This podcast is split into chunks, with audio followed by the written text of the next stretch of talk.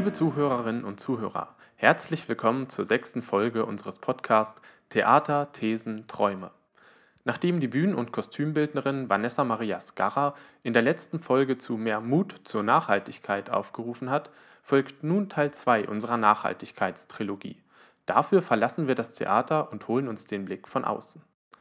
Als Gesprächspartnerin konnten wir Dr. Annette Baumast gewinnen. Seit Jahren arbeitet und forscht sie zum Thema Nachhaltigkeit im Kulturbetrieb und ist ausgewiesene Expertin in Fragen des betrieblichen Nachhaltigkeitsmanagements. Neben der Veröffentlichung zahlreicher Publikationen zu diesem Thema berät und begleitet sie Theaterbetriebe bei der Erstellung und Umsetzung von Nachhaltigkeitskonzepten. Sie war Beauftragte für Nachhaltigkeit bei der Deutschen Theatertechnischen Gesellschaft, hält zahlreiche Vorträge, gibt Workshops und ist wissenschaftliche Mitarbeiterin am Institut für Kultur- und Medienmanagement in Hamburg. Wie steht es um Nachhaltigkeit innerhalb der deutschen Theaterlandschaft? Welche Schritte kann bzw. muss ein Theater auf dem Weg zu mehr Nachhaltigkeit gehen? Wie handhaben es andere Länder und welche Verantwortung trägt dabei die Kulturpolitik? Wir haben nachgefragt bei Dr. Annette Baumast. Das Interview haben wir vor wenigen Tagen aufgezeichnet.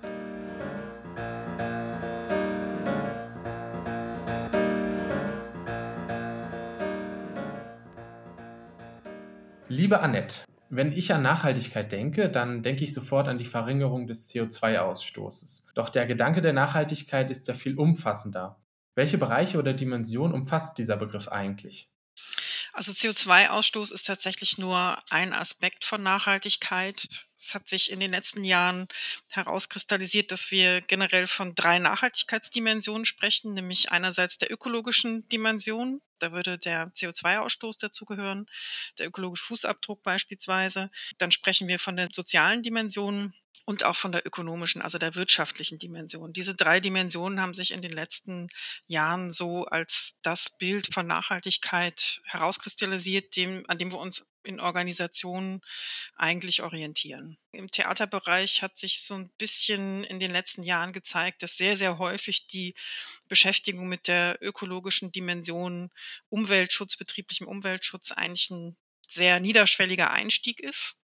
Man findet leicht Maßnahmen, wenn man sich erstmals damit beschäftigt. Und ähm, sehr häufig wird das dann auch ziemlich gleich mit der ökonomischen Dimension verknüpft, weil man nämlich, wie gesagt, wenn man bei Null startet, auch tatsächlich sehr schnell Einsparungen erzielen kann. Und ähm, dann hat man Geld zur Verfügung, das in andere Bereiche, nämlich beispielsweise in die Kunst investiert werden kann. Wenn jetzt gesagt wird, so Leute, jetzt sind wir nachhaltig, so stelle ich es mir manchmal vor, dass das gar nicht so überlegt ist, sondern dass einem Impuls folgt oder auch einer Stimmung, die ja in dieser jetzigen Situation auch relativ groß ist oder war bis vor kurzem. Ähm, mhm. Wie wäre denn so eigentlich der Ablauf, der Weg hin zu mehr Nachhaltigkeit? Was wären so die ersten Punkte, die ein Theater angehen könnte? Gibt es da so einen Fahrplan? Ich würde sagen, so ein, so 'n 0815-Ansatz, der auf alle passt, den gibt es wahrscheinlich eher nicht, aber ein erster Schritt ist sicherlich mal, überhaupt herauszufinden, wo stehen wir eigentlich? Sprich, was machen wir eigentlich überhaupt schon? Und da bin ich sicher, dass ganz viele Theater auch schon einiges an eigenen Maßnahmen finden werden, die umgesetzt werden, an Strukturen, die vielleicht vorhanden sind, an Prozessen, die sich eingespielt haben in den letzten Jahren. Also, das wäre sicherlich mal das Erste, so eine Bestandserhebung zu machen. Und ich finde auch, dass es ganz wichtig ist, zu schauen, okay, wir haben die Maßnahme XYZ schon umgesetzt. Hey, das haben wir gut gemacht. Also das finde ich gehört für mich zur Nachhaltigkeit auch immer so dazu, dass man äh, sich durchaus, wenn man Sachen umgesetzt hat, selber mal auf die Schulter klopfen darf und sollte. Es geht dann allerdings weiter. Also Nachhaltigkeit ist halt nichts, wo man irgendwann mal ankommt und sagt, so, jetzt können wir nichts mehr machen, sondern das ist tatsächlich eine Reise, auf die man sich begibt. Und das Spannende ist, dass sehr häufig, wenn man sich mit dem Thema auseinandersetzt, sich ganz alleine neue Themen und neue Bereiche ergeben. Ganz wichtig dabei ist eigentlich auch immer, ich sage mal in Anführungszeichen, alle abzuholen, weil sich immer wieder zeigt, dass die meisten Mitarbeitenden in ihrem speziellen Bereich schon ganz viel Wissen aufgehäuft haben, was eigentlich in ihrem Bereich an Nachhaltigkeitsmaßnahmen umzusetzen wäre. Das heißt, die könnten eigentlich schon mit sehr viel Expertenwissen da ähm, ganz tollen Input geben. Hast du mit Blick so zurück auf die letzten zehn Jahre eine wachsende Expertise jetzt auch bei den Mitarbeitenden in, in den Theatern gespürt oder ist da noch Nachholbedarf?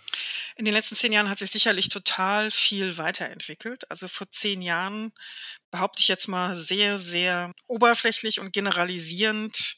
Ähm, da waren noch nicht so wahnsinnig viel vorhanden tatsächlich an den Theatern. Die wenigsten haben sich da überhaupt mit ökologischen, sozialen äh, oder ökonomischen Themen der Nachhaltigkeit auseinandergesetzt. Und das hat sicherlich zugenommen. Also alleine schon durch zum Teil auch gesetzliche Anforderungen, jetzt im Bereich Energie zum Beispiel, im Bereich Beleuchtung hat sich da einiges getan in Bezug auf, auf die Aneignung von Know-how in den Bereichen. Wenn ich jetzt so das Thema Nachhaltigkeit oder auch äh, oder ökologische Entwicklung so im Allgemeinen, wenn ich das sehe, dann sind oft die Skandinavier ganz vorne mit dabei. Gilt das auch mit Blick auf die Nachhaltigkeit im Kulturbetrieb? Und wenn ja, was können wir uns da abschauen?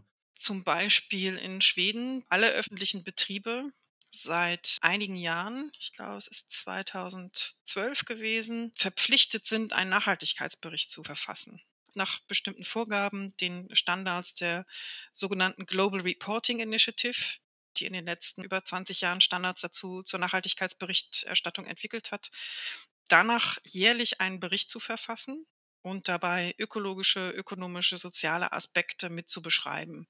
Und das war am Anfang natürlich ich sag mal, alles andere als ein Hurraschreien bei den, bei den staatlichen Häusern, also beispielsweise das Königlich Dramatische Theater in Stockholm. Die fanden das überhaupt nicht lustig, dass sie jetzt auch da noch zusätzlich Arbeit investieren mussten, um auch noch so einen Bericht zu erstellen, zusätzlich zu den anderen Berichtspflichten haben dann aber eigentlich eine Entwicklung durchgemacht, in der sie sich dann irgendwann äh, gefragt haben, okay, wir müssen das jetzt machen, wie können wir das positiv nutzen?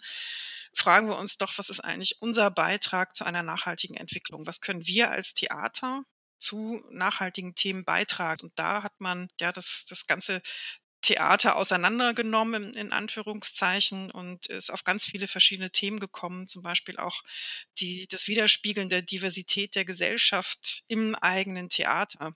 Also wie sind eigentlich die Mitarbeitenden zusammengesetzt oder wie sieht unser Spielplan aus? Spielen wir nur ist jetzt überspitzt gesagt, alte schwedische Dramatiker oder schauen wir vielleicht auch nach jungen Dramatikerinnen in Schweden, die einen Migrationshintergrund haben und von denen vielleicht können wir auch was mit in unseren Spielplan aufnehmen. Also da hat man sich ganz viele Fragen gestellt und ist dann auch daraus ableitend zum, zu einer eigenen Richtung gekommen, mit der man sich jetzt im Theater auch äh, mit dem Thema Nachhaltigkeit beschäftigt. Das finde ich jetzt total spannend, dass du, dass du auch Diversität erwähnt hast. Welche, welche Chancen oder so habe ich es jetzt interpretiert, ergeben sich denn aus dem Thema der, der Diversität, eine diverse Belegschaft zu haben, jetzt ganz äh, konkret im Hinblick auf mehr Nachhaltigkeit? Also Diversität ist ja ein Thema sozialer Nachhaltigkeit, also Vielfalt einerseits, kulturelle Teilhabe ganz konkret. Und wenn ich jetzt sag mal, in meinem Haus ganz viele verschiedene Gruppen von Menschen habe, die, die mitarbeiten an den Produktionen, dann habe ich natürlich auch viele verschiedene Sichtweisen die wir letzten Endes dann auch in Bezug auf das Publikum berücksichtigen können. Also mhm. Also das heißt, ich eröffne mir da einfach neue, neue Blickwinkel, neue Sichtweisen und spreche damit auch vielleicht andere Gruppen im potenziellen Publikum an. Der Anstoß der Veränderung kam dann in Skandinavien doch von der politischen Seite. Würdest du dir dann mit Blick auf die deutsche Kulturpolitik auch in Fragen der Nachhaltigkeit eine stärkere Dirigierfunktion wünschen, dass sich die deutsche Kulturpolitik den Fragen der Nachhaltigkeit stärker annimmt und diese auch von den Theaterbetrieben einfordert? Also meiner Meinung nach sollten Kultur- und Nachhaltigkeitspolitik unbedingt verknüpft gedacht werden. Also Nachhaltigkeit sollte für mich unbedingt ein Bestandteil sein von Kulturpolitik. Also ganz, äh, ganz, ganz wichtig.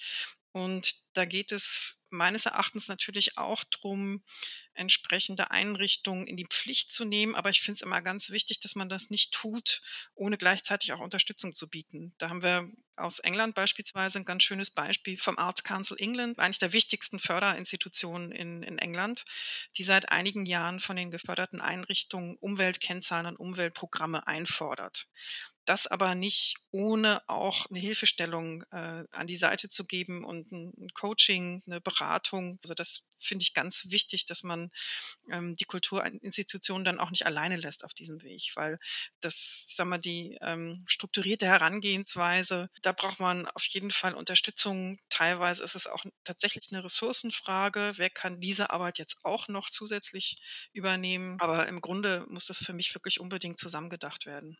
Mhm.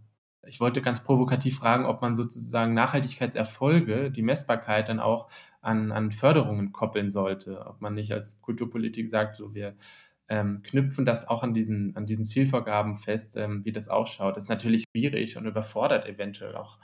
Naja, ich meine, also äh, Städte haben inzwischen Vorgaben für CO2-Emissionen, die müssen sie letzten Endes irgendwann auch mal an die städtischen Betriebe weiterreichen in der Privatwirtschaft passiert es zum Teil. Also die Mikrogenossenschaft in der Schweiz, die fördern oder sponsoren äh, verschiedene Veranstaltungen, unter anderem Open Air Festivals so und die fordern, dass die Umweltmaßnahmen umsetzen, weil sie sich selber als nachhaltiges Unternehmen positionieren und das auch in ihrem Sponsoring weitergeben. Also das kommt so langsam. Es kommt auch in der, in der öffentlichen Förderung. Baden-Württemberg hat die Filmförderung jetzt zum ersten Mal ähm, CO2-Fußabdruck verpflichtend gemacht für die Eingabe von Förderanträgen. Wenn man jetzt einen Theaterbetrieb, sag ich mal, überzeugen wollen würde oder müsste, sich Nachhaltigkeit anzunehmen, welche Vorteile ergeben sich aus den Maßnahmen für einen Theaterbetrieb jetzt neben den positiven Effekten für unsere Umwelt? Ich denke, es ist sicher ein Vorteil, wenn man zeigt, dass man als Theater Verantwortung übernimmt dass man also, sage mal jetzt in Anführungszeichen, nicht nur Nachhaltigkeitsthemen auf der Bühne präsentiert, sondern gleichzeitig auch zeigt, dass man sich hinter den Kulissen mit dem äh, genau gleichen Thema auseinandersetzt, also ökologischer, sozialer, ökonomischer Nachhaltigkeit. Das trägt natürlich zur Glaubwürdigkeit bei. Also irgendwann, und ich glaube, wir sind auch so langsam an dem Punkt, reicht es tatsächlich nicht mehr, bestimmte Themen auf die Bühne zu bringen, wenn man gleichzeitig eine Diskrepanz wahrnimmt als Zuschauerin in Bezug auf, auf den eigenen Betrieb. Also ich glaube, das ist ganz, ganz wichtig. Also Glaubwürdigkeitszugewinn, je nach Ausrichtung. Also wenn ich jetzt beispielsweise das Thema Diversität sehr stark ausbaue, sehr stark aufnehme und umsetze, habe ich auch die Möglichkeit, beispielsweise mir, mir neue Zuschauergruppen zu erschließen. Also ein Publikum, das äh, vielleicht vorher noch gar nicht in mein Haus gekommen ist. Wenn man das jetzt auch noch ausweitet auf die, auf die ökonomische Dimension, das ist keine einfache Frage, aber wenn man dann an Themen weiterdenkt wie einer Gemeinwohlökonomie, die sich ja zum Teil jetzt auch so langsam in Kultureinrichtungen anfängt ja, durchzusetzen wäre jetzt vielleicht zu viel gesagt, aber gerade vor dem aktuellen Hintergrund kommen diese Gedanken doch verstärkt auf und da einen Beitrag zu leisten und das auch aufzuzeigen, ich denke, da können Theater auf jeden Fall von profitieren. Ich habe mich im Vorfeld äh, auch mit einigen Leuten unterhalten und eine Haltung in der Kunst- und Kreativszene, es ist ja die der Verschwendung. Kunst muss verschwenderisch sein, wir müssen uns im wahrsten Sinne verausgaben und dementsprechend sieht es dann auch auf der Bühne oft aus. Wie ist denn diese Haltung der Verschwendung mit den Fragen der Nachhaltigkeit vereinbar? Geht das überhaupt? Hm, finde ich, ist keine einfache Frage. Ich finde Verschwenden um des Verschwendens willen, finde ich jetzt nicht so ansprechend und das dann nicht zu hinterfragen. Ich würde dann die Frage stellen, wie man verschwendet. Also man kann ja beispielsweise auch, wenn ich jetzt, ähm, ich sage mal in Anführungszeichen, Materialien verschwende auf der Bühne, das vielleicht doch so tun, dass man sie gar nicht verschwendet im Sinne von tatsächlich wiederverwenden oder von Material oder Materialien nutzen, die beispielsweise ähm, biologisch abbaubar sind. Also da gibt es ja so eine ganze Bandbreite, was man sich da vorstellen kann.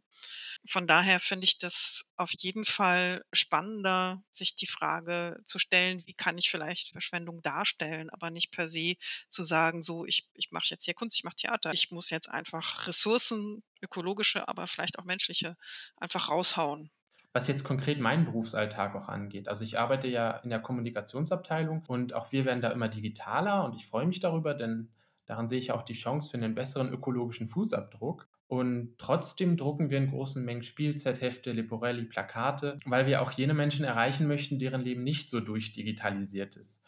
Glaubst du, wir als Theater können oder müssen da viel radikaler sein in unserem Angebot? Und zum Beispiel sagen, so, aufgepasst, ab sofort ist alles online Wer etwas wissen will, hier ist der Link.